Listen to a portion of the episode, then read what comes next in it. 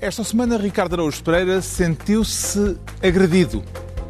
Pedro Mexia confessa-se um camelo e João Miguel Tavares declara-se garganeiro.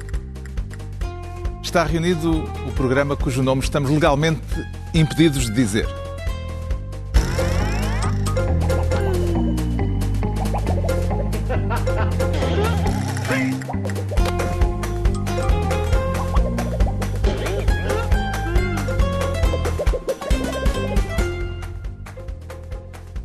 Ora viva, sejam bem-vindos. No final de uma semana em que o Parlamento discutiu e aprovou o programa de governo e em que soubemos que o governo dos Açores não vai sobreviver ao próximo orçamento. Pequenos assuntos da política doméstica, da pequena política doméstica, numa altura em que o grande tema continua a ser a guerra de Putin na, na Ucrânia, agora com a descoberta dos horrores de Bucha e é pela guerra que começamos, com o João Miguel Tavares a querer ser Ministro da Paz e provavelmente também das Paz, que provavelmente vão ser necessárias, João Miguel Tavares. Olha, está muito bem visto esse trocadilho, Carlos, porque eu acho que o problema é precisamente esse, é, é, é não perceberem que no caso da Ucrânia, essa paz com Z que o PCP, nomeadamente, defende é exatamente igual à paz com, com essa. Com tantos cadáveres, é. talvez seja necessário. O pretexto para este Ministério da Paz tem a ver eh, com eh, o, as explicações que o PCP deu para se opor ao convite aprovado pelo Parlamento para que o presidente ucraniano discurse numa sessão solene da Assembleia da República o primeiro argumento da recusa comunista é este. A realização de sessões com intervenção eh, de chefes de Estado na Assembleia da República, estas sessões ao longo dos últimos anos têm sido muito limitadas e têm sido sempre na sequência da realização de visitas institucionais ao nosso país, eh, coisa que neste caso concreto eh, não ocorre. A nova líder parlamentar do PCP a dizer que discursos na Assembleia da República só com a vinda cá de um chefe de Estado estrangeiro, Zelensky, parece preferir ficar em Kiev. Mas há uma segunda razão para os comunistas não quererem que o presidente ucraniano discurse no Parlamento português a Assembleia eh, da República, enquanto órgão de soberania, deve ter um papel não para contribuir para a escalada da, da, da guerra, eh, não deve ter um papel para contribuir para a confrontação, para o conflito, para a corrida aos armamentos, mas o seu papel deve ser exatamente o oposto. O papel da Assembleia da República deve ser um papel em defesa da paz. O papel da deixem-me só concluir. O papel da Assembleia da República deve ser numa posição para encontrar encontrar uma solução negociada para a resolução deste conflito e para o desarmamento. E a proposta que está em cima da mesa não vai ao encontro destes objetivos e daí o PCP não ter acompanhado esta mesma proposta. A líder parlamentar comunista a explicar que o discurso de Zelensky na Assembleia da República não vai contribuir para o desarmamento e para a paz. Vamos lá saber então que paz é a do seu Ministério, João Miguel Tavares. É Paulo Carlos, eu em primeiro lugar, este é um daqueles casos em que nós vemos com vergonha alheia e em que geralmente pensamos. Olha, de vez em quando era, havia antigamente uns anúncios que o Ricardo fazia, a gente via e pensava, epá, espero que ele seja muito bem pago para estar a fazer isto. E, e, este, e este é o. Não, os teus não, hein? os teus até eram bastante bons. Não, quer, não te quero desvalorizar em termos de mercado, mas às vezes é isso. A gente vê e diz, epá, espero que esta pessoa esteja a ser muito bem paga para estar a fazer isto. E eu, não eu é o caso aqui da senhora porta-voz, da senhora líder Epá, parlamentar. Eu, acho, eu espero que ela esteja a ser muito bem paga para estar a fazer isto, porque é um daqueles casos em que nós sentimos esse embaraço alheio e que ninguém intelectualmente são pode estar a tomar esta posição e acreditar naquilo que está a dizer. Porque a posição do PCP é especialmente obscena porque é sonsa. Ou seja, nem sequer é abertamente para o Putin. Porque se nós perguntarmos a qualquer pessoa do PCP, olha, mas o Putin, não, o Putin não pode ser, não, nós não, não concordamos com aquele tipo de regime. Mas e depois isso se traduz neste tipo de posições que são efetivamente, na prática, posições pró-russas. Porquê? Porque quando neste contexto se apela. Só há duas partes. Só há duas partes. E quando neste contexto se apela à paz, está-se, na verdade, a apoiar uma das partes. E as pessoas dizem, ah, mas será que não podemos introduzir subtilezas e cambiantes no discurso? Em bom rigor, neste caso, não. É difícil. Não quer dizer que não existam, quando se fala, sei lá, crimes de guerra. É evidente, quando há uma guerra, há crimes dos dois lados. Eu, eu acredito que também, aliás, agora há suspeitas disso, que os ucranianos, de, há suspeitas que uh, soldados ucranianos possam ter uh, uh, assassinado soldados russos que se tinham rendido e que foram mortos. Isso pode perfeitamente acontecer. Eu não, acredito que até seja o mais provável, como houve barbaridades cometidas na Segunda Guerra Mundial pelos aliados, não é? bombardeamentos em Dresden. Ou seja, até numa guerra claramente justa, houve crimes de guerra. Com certeza. Aliás, eu acho que em todas as guerras, eh, praticamente, que quando atingem um nível de violência muito assinalável, esses crimes de guerra, infelizmente, são quase inevitáveis. Acontecem. Agora, isso não significa, porque existam crimes de guerra, as duas partes sejam equiparadas, porque, de facto, houve uma invasão Portanto, há um país que invadiu outro que foi invadido e há um país que está a invadir um território cheio de civis e, portanto, os ucranianos estão a combater soldados e os russos estão a combater soldados e, por vistos, a matar civis em Barda. E esta semana esta... o mundo conheceu uh, os crimes de Bucha, uh, que o Kremlin diz serem uma encenação dos ucranianos e que o PCP trata como alegados crimes de guerra, entre aspas, eh, ampliados, diz o PCP, pela máquina de propaganda que tem rodeado a guerra na Ucrânia. De onde é que virão as dúvidas dos comunistas a respeito destes crimes de guerra em Bucha? Quer dizer, não, não faço ideia. Uh, uh, uh, alguém dizia, e com graça, que nós agora temos os negacionistas também nesta guerra, como tínhamos no tempo do Covid. E a, e a estupidez não é muito diferente, não é? Quer dizer, em última análise, se calhar havia mais dúvidas quase para ser negacionista do Covid do que agora negacionista de, de, daquilo que são os crimes na, na Ucrânia. E isso é algo profundamente chocante, porque, na verdade, a maior parte dos portugueses, até pela simpatia que têm em relação à figura de Jerónimo de Souza, ou de, até de António Felipe, essas pessoas que ainda que se discordasse muito, já passaram muitos, muitos anos desde o verão quente, já se passou muitos anos desde 1989, nós afeiçoámos, já são velhinhos, coitados e tal, e que gostam tanto dos trabalhadores. E as pessoas é com um certo desencanto que dizem, mas estas pessoas tornaram-se nisto? Elas provavelmente não se tornaram, sempre foram aquilo, mas com uma diferença. É que agora nem dissidentes há.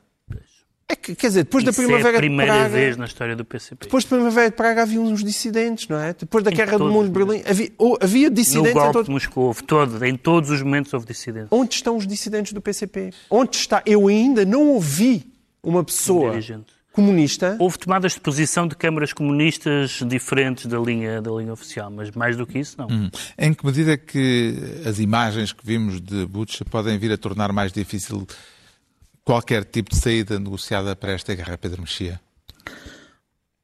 Claro, claro tornam mais, mais difíceis em, em, termos de exacerbar o, os ódios que, que, a guerra naturalmente gera, mas a saída tem que ser sempre negociada.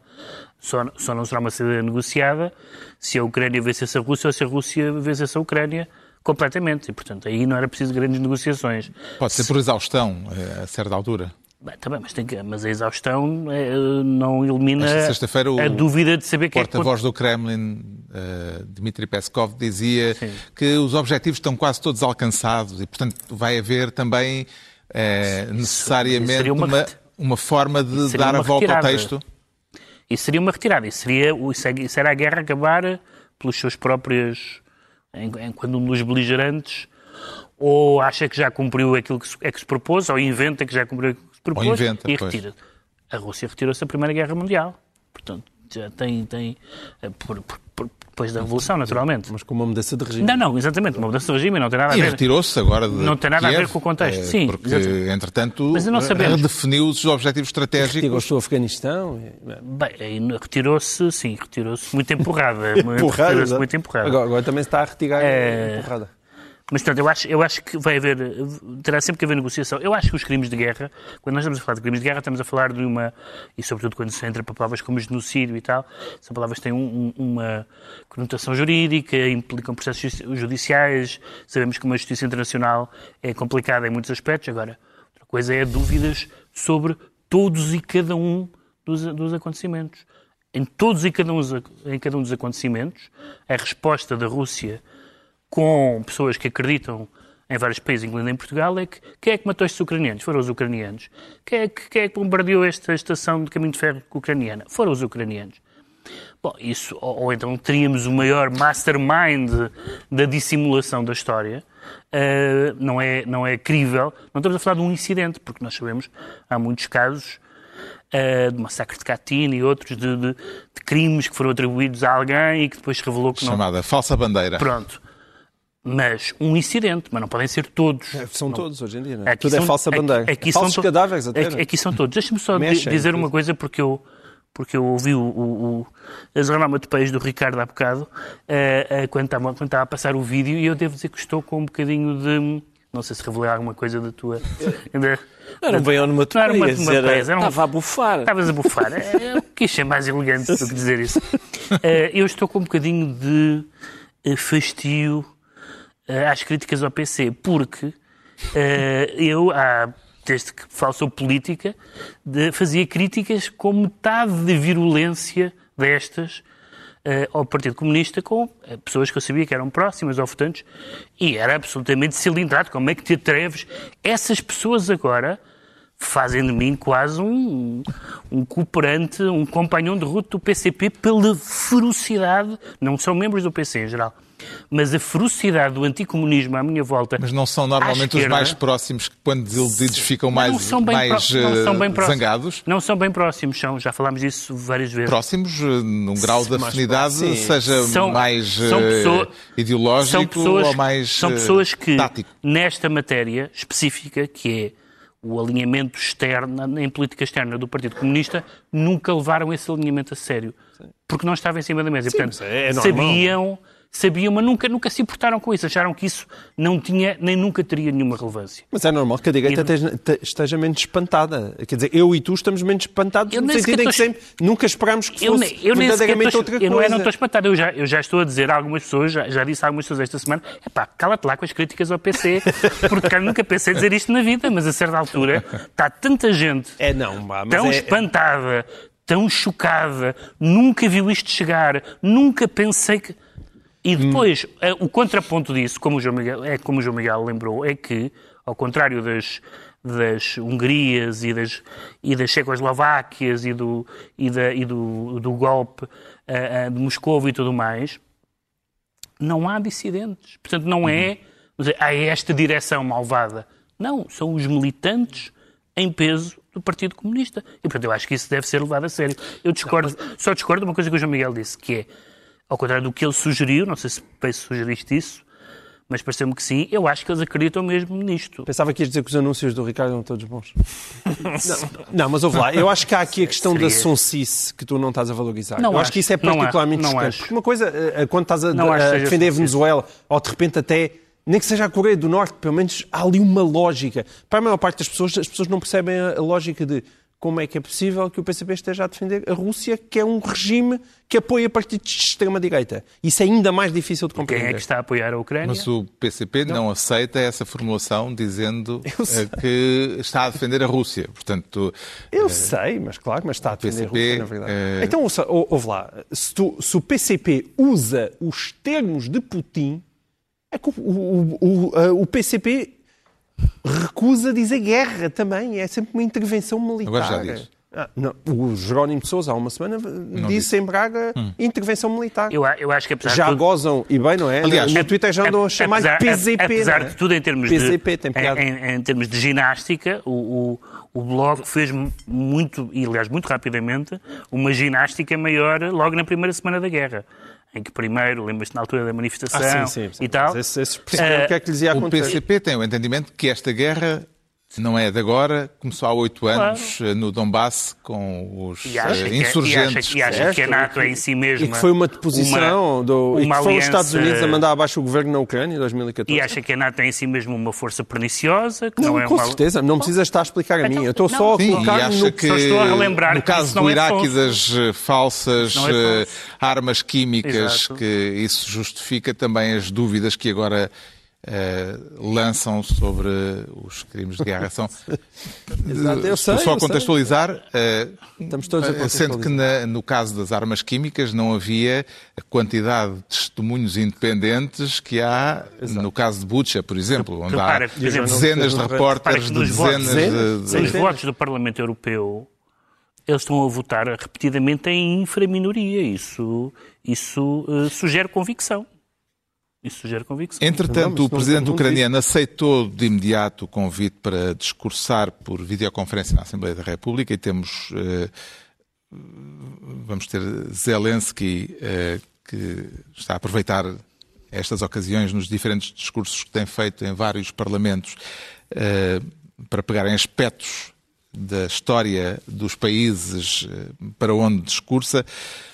Tem alguma ideia, algum palpite, Ricardo Araújo Pereira, daquilo que Zelensky, daquilo que ele poderá vir a recorrer no caso português? Sim, ele, portanto, ele normalmente quando fala Sim, num em país, França buscar falou um, sim, vai buscar um das, aspecto da eh, história da Revolução Francesa. Exato, vai buscar um aspecto da história desse país para que, para que esse país se identifique com a, com a, com a causa, a causa ucraniana. ucraniana atual. Eu tenho uma sugestão eh, para não usar, que é a Olivença. Porque se ele, a sério, se ele aparece no nosso Parlamento e diz irmãos portugueses, imaginem que os espanhóis, em flagrante violação do tratado, do tratado de Alcanizes, como é que se chama aquilo? Alcanizes e do Congresso de Viena, se apropriavam de parte do vosso território. Isso não vos fazia ferver o sangue? Em princípio não. Pelos vistos, pelos vistos. Mas ainda há quem faça. Ah, mas é um grupo tão pequeno de pessoas que duvido Mas, mas tem algum palpite sobre o que é que ele pode usar? Não, ele podia, o melhor, acho eu, até porque é o que está mais fresco na memória, talvez fosse o 25 de Abril, porque o povo português também, também lutava para se Tem um libertar palpite de um- diferente, por acaso. Eu acho que é 25. Eu a acho que- adesão à, à União Europeia, à CEE, Eu acho e que- que... pode, que neste momento é uma das causas Não sei, que eu acho que connosco, os ucranianos mais perseguem. connosco fazia sentido o 25 de Abril, porque o povo português também lutava para se libertar de um opressor que, tal como Putin, era de extrema-direita. A única diferença é que em 74 o PCP estava do lado da luta contra o opressor de extrema-direita. Dessa vez, dessa vez, Tens saudades desses por um tempos, feliz não é? acaso, tenho muitas Saudades saudades, desses muitas saudades desses. Alguém mais tem algum palpite sobre aquilo que Zelensky poderá usar no discurso para comunicar com os Eu já ouvi portugueses? tantas entrevistas a, a atletas, nomeadamente a atletas eh, ucranianos em Portugal, que eu acho que ele podia dizer coisa do género. Somos ucranianos, falamos português melhor que vocês. Porque eles falam um português Impressionante. impressionantemente bom. Nunca ouvi ninguém falar português Sim, sim. como os ucranianos. Certo. Eu- só estava, se calhar, hum, espero que não tenha chegado lá, as notícias do Ihor Omeniuk, não é? Eh, Sim. o ucraniano que foi morto eh, no Serviço de Estrangeiros e Fronteiras. Esse- espero que não lhe tenham contado essa história. é de Apenas facto- pode dar mau ambiente. É não uma manchinha nas relações entre Foi, Portugal e a realmente. Ucrânia. é? Tanto O falem, mas é do- verso do hino nacional parece muito adequado às circunstâncias, não é? Contra os canhões marchar, marchar. Olha, olha, está bem. Poderá acabar Tá a bem cantar visto. o hino, a portuguesa. Carlos, manda lá essa dica. Vou é? dar a dica. Manda lá. Entregamos ao João Miguel Tavares a pasta de Ministro da Paz e voltamos para as pequenas guerras do dia a dia doméstico, com o Ricardo Araújo Pereira a querer ser Ministro do Carrossel. E onde é a Feira Popular, Ricardo Araújo Pereira? É, é uma feira popular que fica nos Açores, Carlos. Fica nos Açores. Eu gosto muito dos Açores. Todos os dias levanto-me e vejo a meteorologia nos Açores e qual é a posição do Chega sobre o governo dos Açores. Quero falar da ameaça do Chega de retirar o apoio parlamentar ao governo. PSD-CDS nos Açores. Exatamente. Quando for votado o próximo orçamento. É que isso. ilações é que retira deste remake de um filme que já vimos no ano passado? Sim, mas eu gosto do filme, estou a gostar muito do filme. Esta semana o Chega é contra o. Deixem-me só recordar o filme, já agora. O filme come- começa no dia 10 de novembro de 2020. Dizia ao público: apoio do Chega ao governo dos Açores é para durar toda a legislatura. 10 de novembro. Um ano depois, diz o público também, 17 de novembro de 2021, Chega retira apoio ao governo dos Açores. Dois dias depois, 19 de novembro, Ventura recua na retirada de apoio ao governo dos Açores. E cinco meses depois, que é agora, 6 de abril, chega Açores, diz que apoio ao governo regional, acabou, diz o Expresso. Portanto, o, o Chega já apoiou para toda a legislatura, já retirou o apoio, já voltou a apoiar e agora retirou. E estou muito ansioso para Do, do episódio seguinte. do, pelo episódio seguinte, em princípio, se. isto Parece um daqueles testes de, de- que às vezes os psicólogos fazem só para ver se o puto vai para, para, para, que, para que carreira que o puto há de ir.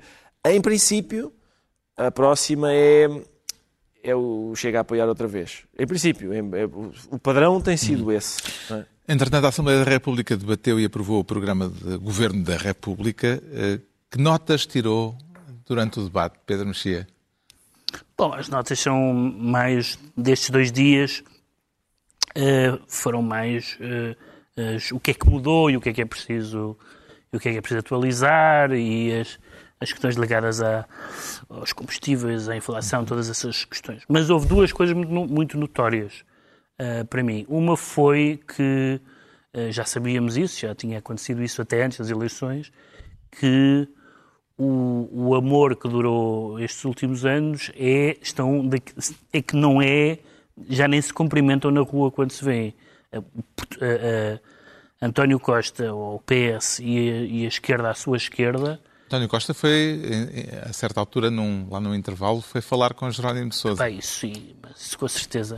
Mas uh, sempre que havia alguma coisa, uh, António Costa, aliás, disse, salvo erro duas vezes, que é nós achávamos que este era o caminho, os senhores não acharam e nós tivemos maioria absoluta. Não foi assim, mas foi quase.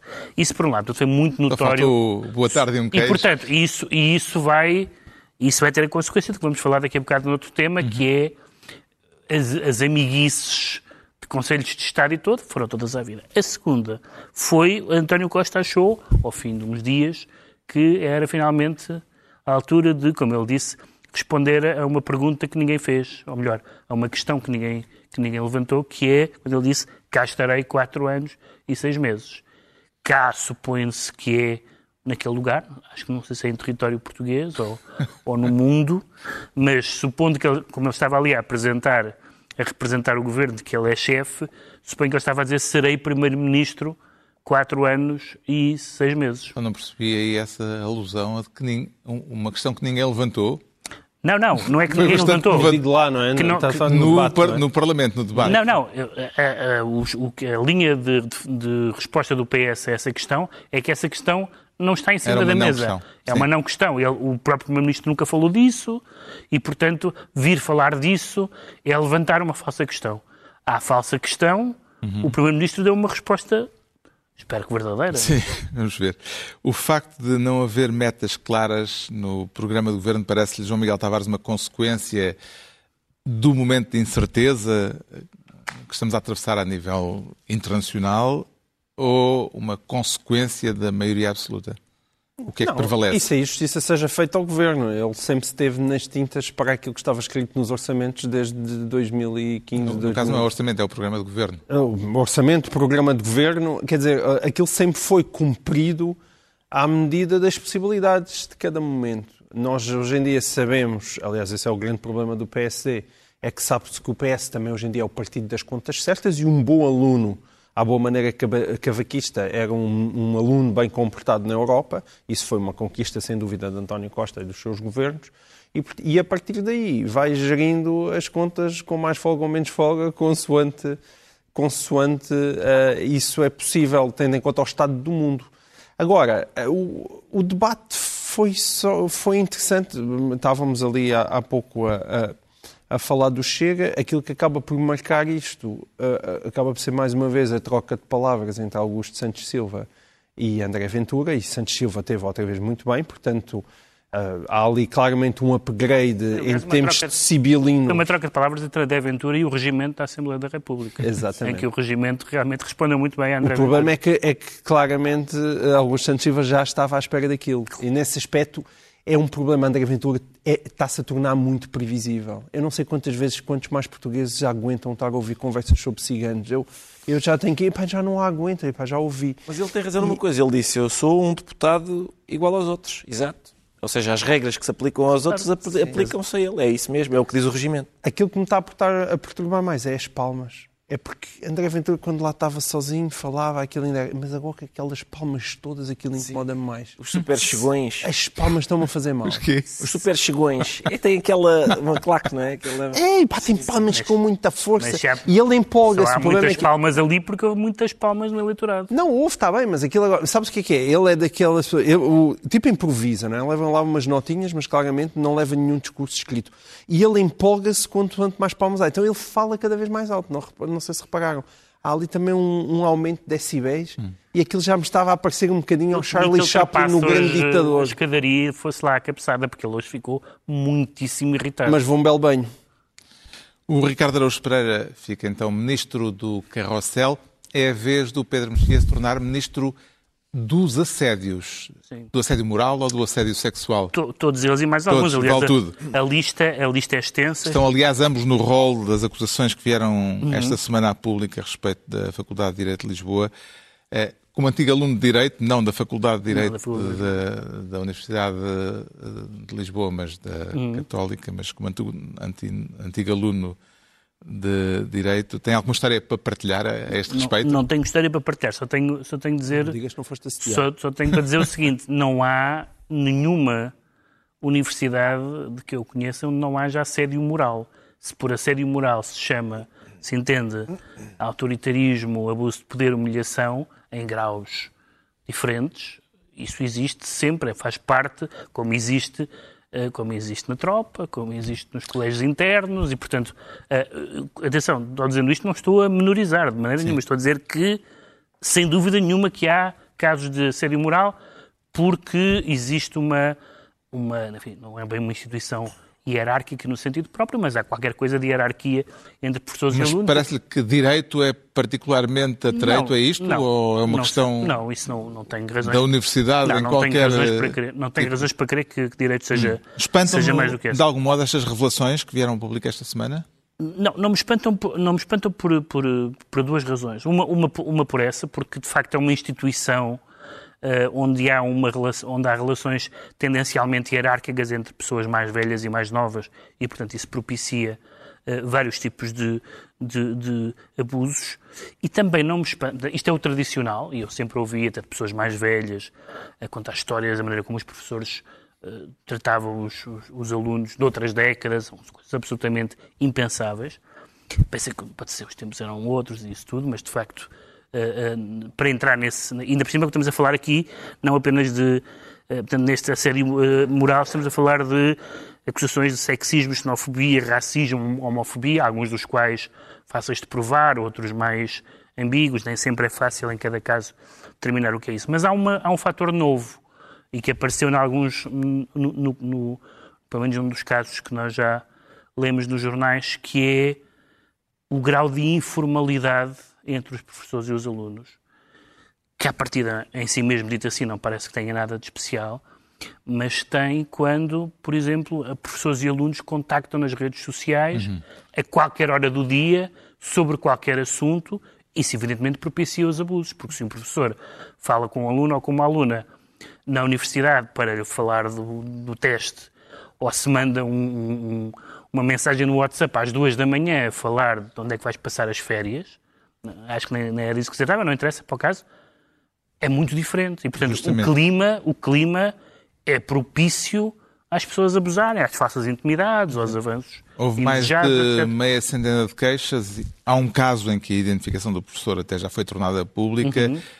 Compreende, João Miguel Tavares, a alegação de que as mensagens trocadas à meia da noite com as queixosas, eh, e vou citar, se enquadravam no âmbito da informalidade habitual do Facebook? O problema Não, o não, não. na informalidade. Exato. Este caso é, é- é muito interessante, eu acho que é mais do que uma dimensão. O caso que foi tornado público, em primeiro lugar, O porque caso concreto ou a situação geral? eu acho que há duas questões diferentes. Porque a, Bem, a percentagem de professores, desde logo, que são acusadas Sim. é muito alta. sim, isso é assustador. E a não é? percentagem de acusações sobre o mesmo, sobre um grupo pequeno de professores. Portanto, há, há Sim. alguns desses É recorrente. São, é? são Alguns deles são 6, 7 recorrentes. queixas, não é? 6, 7 queixas e depois de repente foi. Aquilo foi, foi em 10 ou 11 dias, de repente 50 e tal queixas, agora manifestações à 50 porta. validadas. Bom, validadas. validadas. E, e, portanto, isso significa que deve haver ali preocupação, sobretudo porque já existe o passa-palavra, ou seja, a quantidade de gente que eu, que eu li nos jornais e ouvi dizer, dizer ah, eles avisam-nos logo, miúdas a dizerem, eles avisam-nos logo que há uns professores que são muito atrevidos.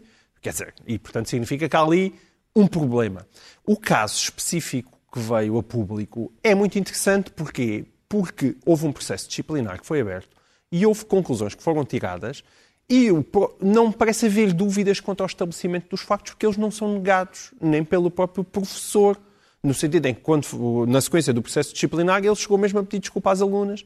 E quem foi a instrutora do processo uh, tirou uma conclusão que a mim me parece muito espantosa, que foi a dizer cá que não houve dolo, porque houve apenas uma má compreensão da relação pedagógica por parte do professor e negligência inconsciente. Epá, desculpem lá. É, é, é um daqueles casos em que o professor passa por idiota para não passar por algo mais grave. Mas o caso também é interessante porque é um daqueles casos em que se tem que, tem que separar a componente criminal da componente disciplinar. Claro. E isto é uma grande confusão, muitas vezes. Isto, isto é uma grande confusão na cabeça das pessoas. É por isso que eu acho que o, o, o Me Too em Portugal. Eticamente reprovável sem, sem ser crime, é isso? Sim, mas nada, a... nada dessas, desses exemplos era crime. Com Sim. certeza. Nada, é que aqueles exemplos não é incrível. De que forma é que São um tribunal... São inadmissíveis numa universidade. Com certeza. De que forma sim, é que um tribunal sim. pode dizer que... para um professor. Exato. Claro. É que não, não se trata de, do senhor ter andado a mandar fotos dele nua, não sei coisas, ou dizer, olha, se queres ter uma boa nota, já sabes. Não, não, não, foi nada disso que se passou. Em nenhum tribunal pode olhar para aquela troca de mensagens e dizer este senhor isto é um crime e agora tem aqui uma sentença de não sei quantos meses ou anos de prisão. Não, isso está em causa. Agora, aquele tipo de comportamento multiplicado por pelo menos seis alunas que se foram que se queixaram. Seis queixaram-se.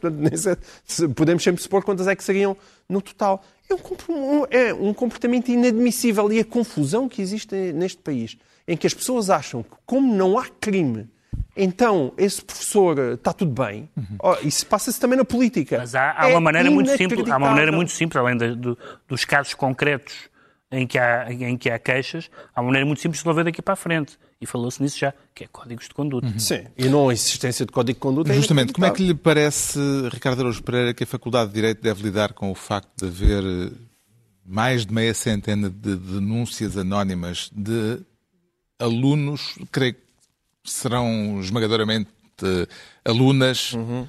em relação a professores da instituição? Eu acho que se alguém não precisa de conselhos sobre como é, é, tomar, sobre a atitude a tomar em casos como este, em princípio é a Faculdade de Direito. Porque eles se lidam alguém, com leis e com se alguém sabe regras e regulamentos. Um código de conduta... Há alguns antecedentes, o João Miguel lembrar-te-á com gosto alguns antecedentes. Sim, mas certo, e há sei, também o, o, o, em casa de Ferreiros Pedro Espeto Pau. Pau. Mas em, em, princípio são pessoas capazes de redigir um código de conduta sensato e, e o, é, o facto olha, de não ter não licenciaturas demasiado hierarquizadas e com velhas tradições de, de abusos de poder. O facto de não ter da universidade não ter tido essa não ter tomado a atitude de, lá está, de, uhum.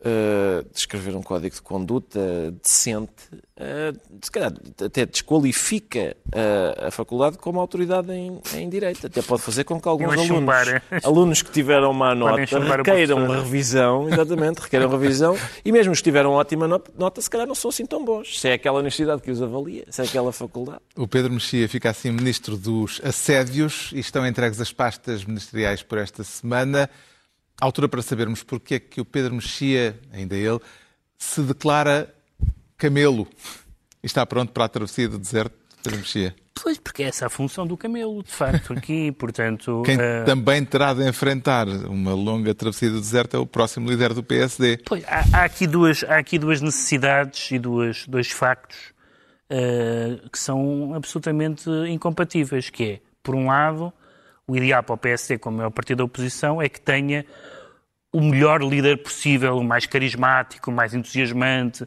o mais capaz. Por outro lado, essa pessoa vai ficar, agora já sabemos, quatro anos e seis meses, já foi-nos foi garantido pelo Sr. Primeiro-Ministro. Precisam também do mais paciente. Vai ficar quatro anos e seis meses como líder da oposição, que é o pior cargo do mundo. Esta semana houve movimentações na corrida eleitoral, justamente para a liderança social-democrata levou a sério a declaração de Luís Montenegro de que se candidata para ser primeiro-ministro? Que se candidata para ser primeiro-ministro, qualquer líder do PSD está lá para ser primeiro-ministro. Se há hipótese de ser primeiro-ministro. Não, sim, claro, é verdade. uh, uh, mas se, se ele pode ser primeiro-ministro, eu acho que as, as, as escolhas. Uh, as escolhas não, as candidaturas que, que, já apareceram são duas pessoas com que eu, aliás, simpatizo com ambos, só, só conheço um deles, mas não são pessoas estonteantemente carismáticas, não são líderes por quem eh, as pessoas, depois destes anos de Rio, ansiassem por é, com este líder é que vai ser. Isso não acontece. O que não quer dizer que as pessoas não tenham. Por exemplo, o Luís Montenegro acho que foi um bom líder, líder parlamentar, mas não é a mesma coisa ser líder parlamentar e candidato a, a primeiro-ministro. E, portanto, é, uma, é, é, é muito ingrato depois há coisas que, em, que pode esclarecer, seja quem for, se for Luís Montenegro ou se for Jorge Moreira da Silva, pode esclarecer o que não ficou esclarecido sobre o posicionamento político, sobre, sobre, sobre o Chega, sobre se é, se é oposição mole ou não, tudo isso são coisas que ficaram um pouco confusas uhum. nos últimos meses. Mas ficamos sempre com o horizonte, quatro anos e seis meses. Outro candidato já anunciado é Jorge Moreira da Silva, em qual dos dois Moreira da Silva e Montenegro vê melhores condições para a liderança, João Miguel Tavares? Epá, Carlos, isso é uma pergunta à qual eu não estou capacitado para responder. Um, eu simpatizo, sobretudo, com o Moreira da Silva, parece-me uma espécie de Carlos Moedas versão B, mas ele não. Até hoje em dia ele não. tem muito jeito para dizer elogios que a pessoa não se sente elogiada. Não, mas até é um elogio no sentido em que parece que é um técnico muito competente, mas que não parece ser propriamente uma explosão de carisma quando entra numa sala. Mas, na verdade, o Carlos Moedas lá fez o seu, cari... o seu caminho. Multidões Uh, não parece dizer multidões, mas o problema não é, é, que, na verdade, este pessoal não se seduz por enquanto ninguém, porque ninguém hum. quer saber. Esse é o maior problema Sim. disto. Quem não vai, afinal, avançar saber. é Ribal Esteves. Além de Ribal, sente falta de mais alguém nesta corrida eleitoral que vai acontecer a 28 de maio, Ricardo Araújo Pereira. Sinto, eu, eu tenho pena que o Rui Rio não se candidate. Já agora ficava mais quatro anos. Agora, agora a questão é a seguinte: é ele sabe que não tem hipótese nenhuma de ser primeiro-ministro. ficar de castigo. Não é, exato, ficava de castigo, sem desgastar os colegas. Faz um mandato inteiro em que tem a certeza absoluta que não vai ser primeiro-ministro. Não é inédito para ele, ele já sabia já se habituou antes, já se habituou. E, portanto, já agora, já agora, fazia este favor lá aos, como é que eles chamam uns aos outros? É, companheiros. É companheiros. companheiros. E ficava até ao fim, aguentava uhum. agora isto, ainda por cima foi ele que escolheu o grupo parlamentar e tudo. É isso. Está esclarecido então porque é que o Pedro Mexia se declara camelo. Quanto ao João Miguel Tavares, diz sentir-se garganeiro e não teme acabar com uma indigestão? Temo, temo. É, esse é mesmo o problema. Tento acabar com uma indigestão. Há uma canção de uns central. rapazes com graça a esse respeito, do, Havia. do garganeiro. É, é, de uma das pessoas, aquele que escreveu uma letra, um é aquele que lá no meio. Foi aquela que foi cantada pelo Tiago Betancourt. Exato. Ah, esse grande clássico. E que garganeirismo é que quer trazer para a conversa? Não, é, é, o, é o garganerismo do Bloco Central, não é? Porque à boleia do cordão sanitário à volta do Chega, o PS e o PSD propagam-se para abocanhar tudo o que mexe. Um... Fizeram um cordão sanitário à volta de toda a gente. Não, esse é o problema. Porque como o Chega foi o número 13 e diz a mãe, mas é nós, nós temos que fazer aqui o cordão sanitário entre o, 1 e, entre o 2 e o 3. Não é? Tem, o, este é o 3, temos que pôr aqui o cordão sanitário, portanto o 4, o 5, o 6, o 7, o 8 e o 10 também não podem ter nada. Portanto, e fica tudo para o 1 e para os 2. Lamenta que os dois maiores partidos se entendam para deixar eh, os outros partidos fora de órgãos como o Conselho de Estado, por exemplo? Não, se for o Chega, quer dizer, o Conselho de Estado Estado, ainda, já no Conselho de Estado, acho que sim, ficava bem. Alguém da Iniciativa Liberal, diria eu, alguém do Bloco até, quer dizer, para, existir alguma diversidade da, da, Assembleia da República. Antes do Bloco estaria o PCP. Mas concedes que o chega, não é? Conselho de Estado, estão-se a discutir questões importantes, agora esta guerra da Ucrânia, e um tipo levanta o braço e diz, pois, e os ciganos, e mais, os ciganos, os ciganos. Sim, sim, sim. Eu, mas, eu, mas atenção, eu não tenho nada contra encostar o Chega. Eu tenho um único problema em encostar o Chega. Eu, para mim, na questão da vice-presidência, acho que devia ter hum. essa vice-presidência.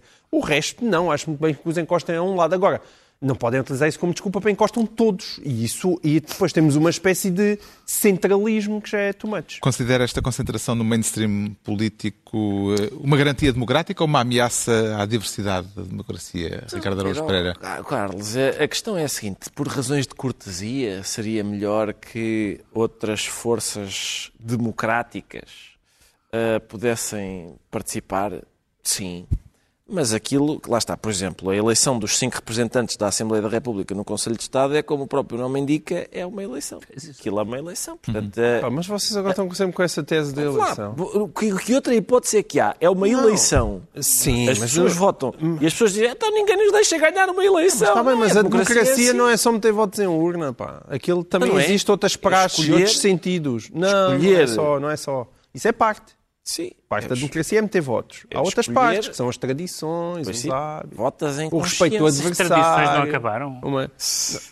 Foi-nos garantido que as tradições tinham não. acabado. E vê isto, Pedro Mexia, isto de haver uma concentração no Bloco Central como um exemplo de déficit democrático ou como uma forma de conter derivas perigosas para a democracia? Isto só não aconteceu nos últimos anos em que à esquerda se foi preciso eh, nomear, PS nomear também, ou deixar que fossem pessoas do Bloco e do PC, e à direita, neste caso do PC, criar uma ambiguidade sobre o Chega. Isso, isso acabou. Agora, de repente, tudo aquilo que não era claro para Rui Rio, agora é claríssimo. Também acho interessante.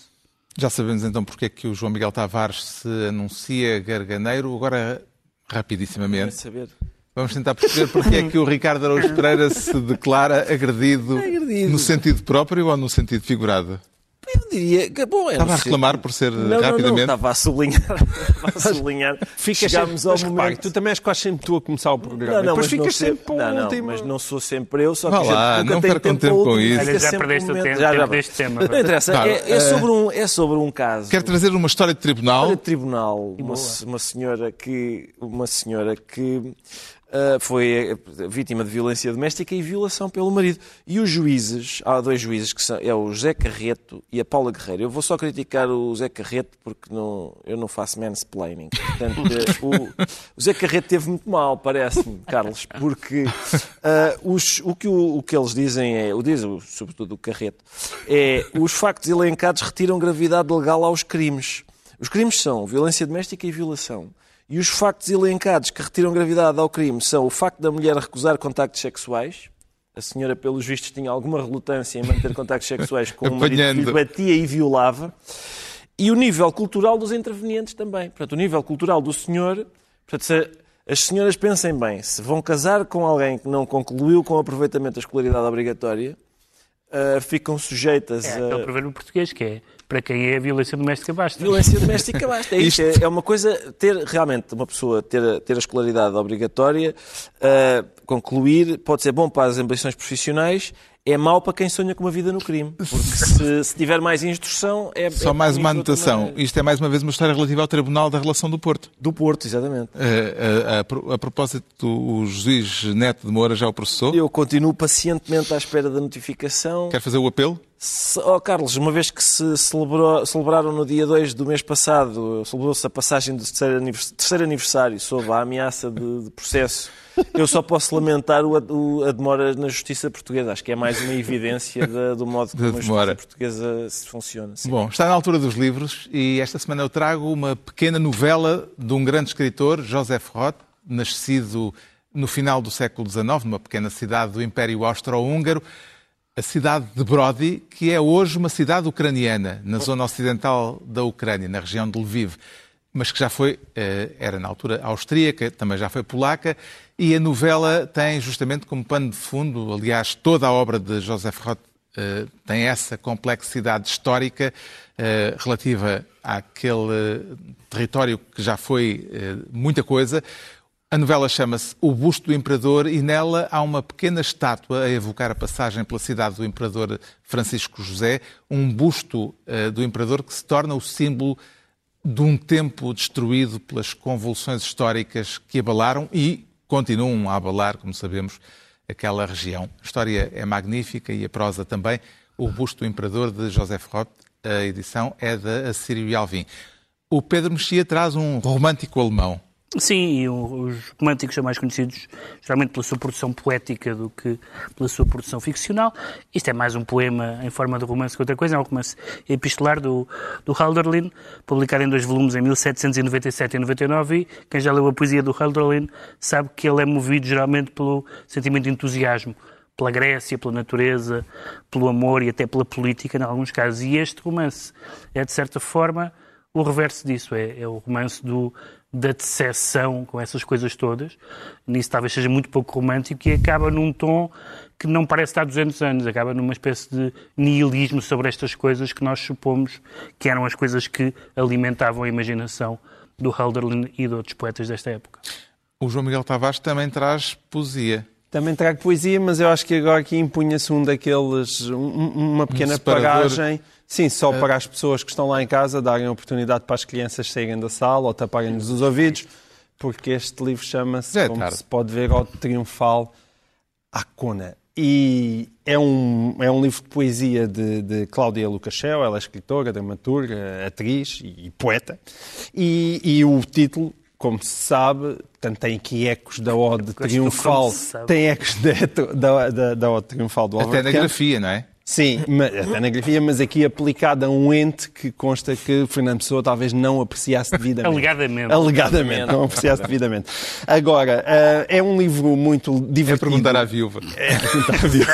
É perguntar à viúva. Exatamente. É um livro divertido, libidinoso e que, eh, além de esta triunfal à dita cuja, também, eh, coerentemente, trata mal aquilo a que se chama o falo. E tem um poema chamado A Desimportância do Falo explicado a cavalheiros. Nós somos muitas vezes acusados aqui de não termos mulheres, que é um facto, e, portanto, eu queria apenas acabar, por- em, em honra dos meus colegas, de dizer que o mastro não faz a caravela que descobre mundos e a bandeira hasteada está longe de ser um país.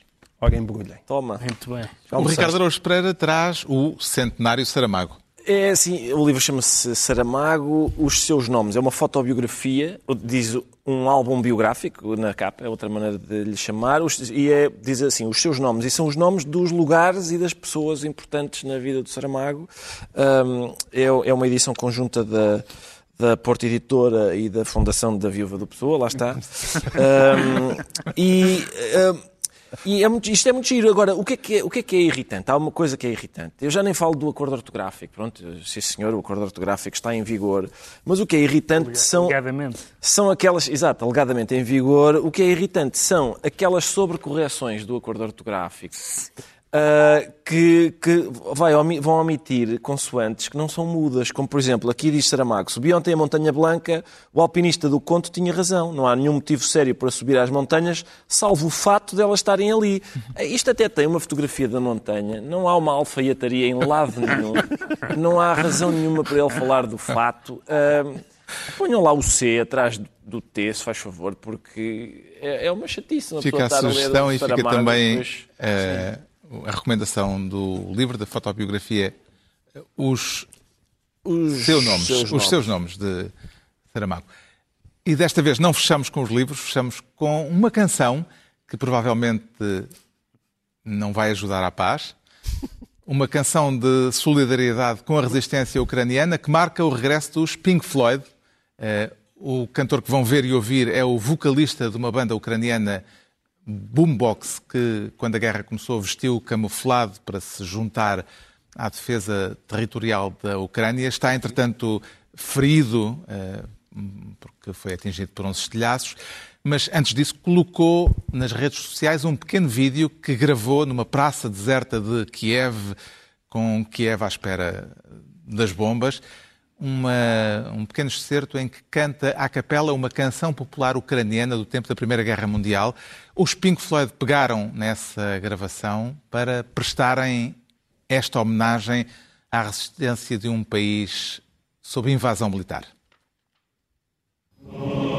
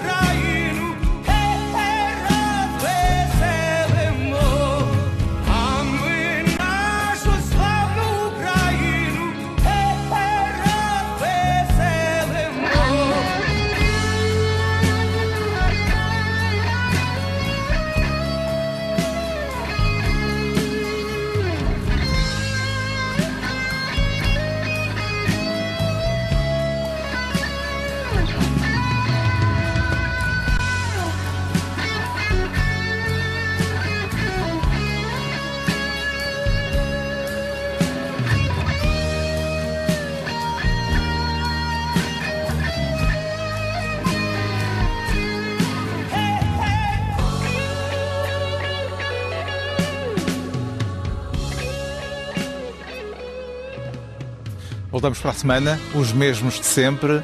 Pedro Mexia, João Miguel Tavares, Ricardo Araújo Pereira e eu, Carlos Faz Marques.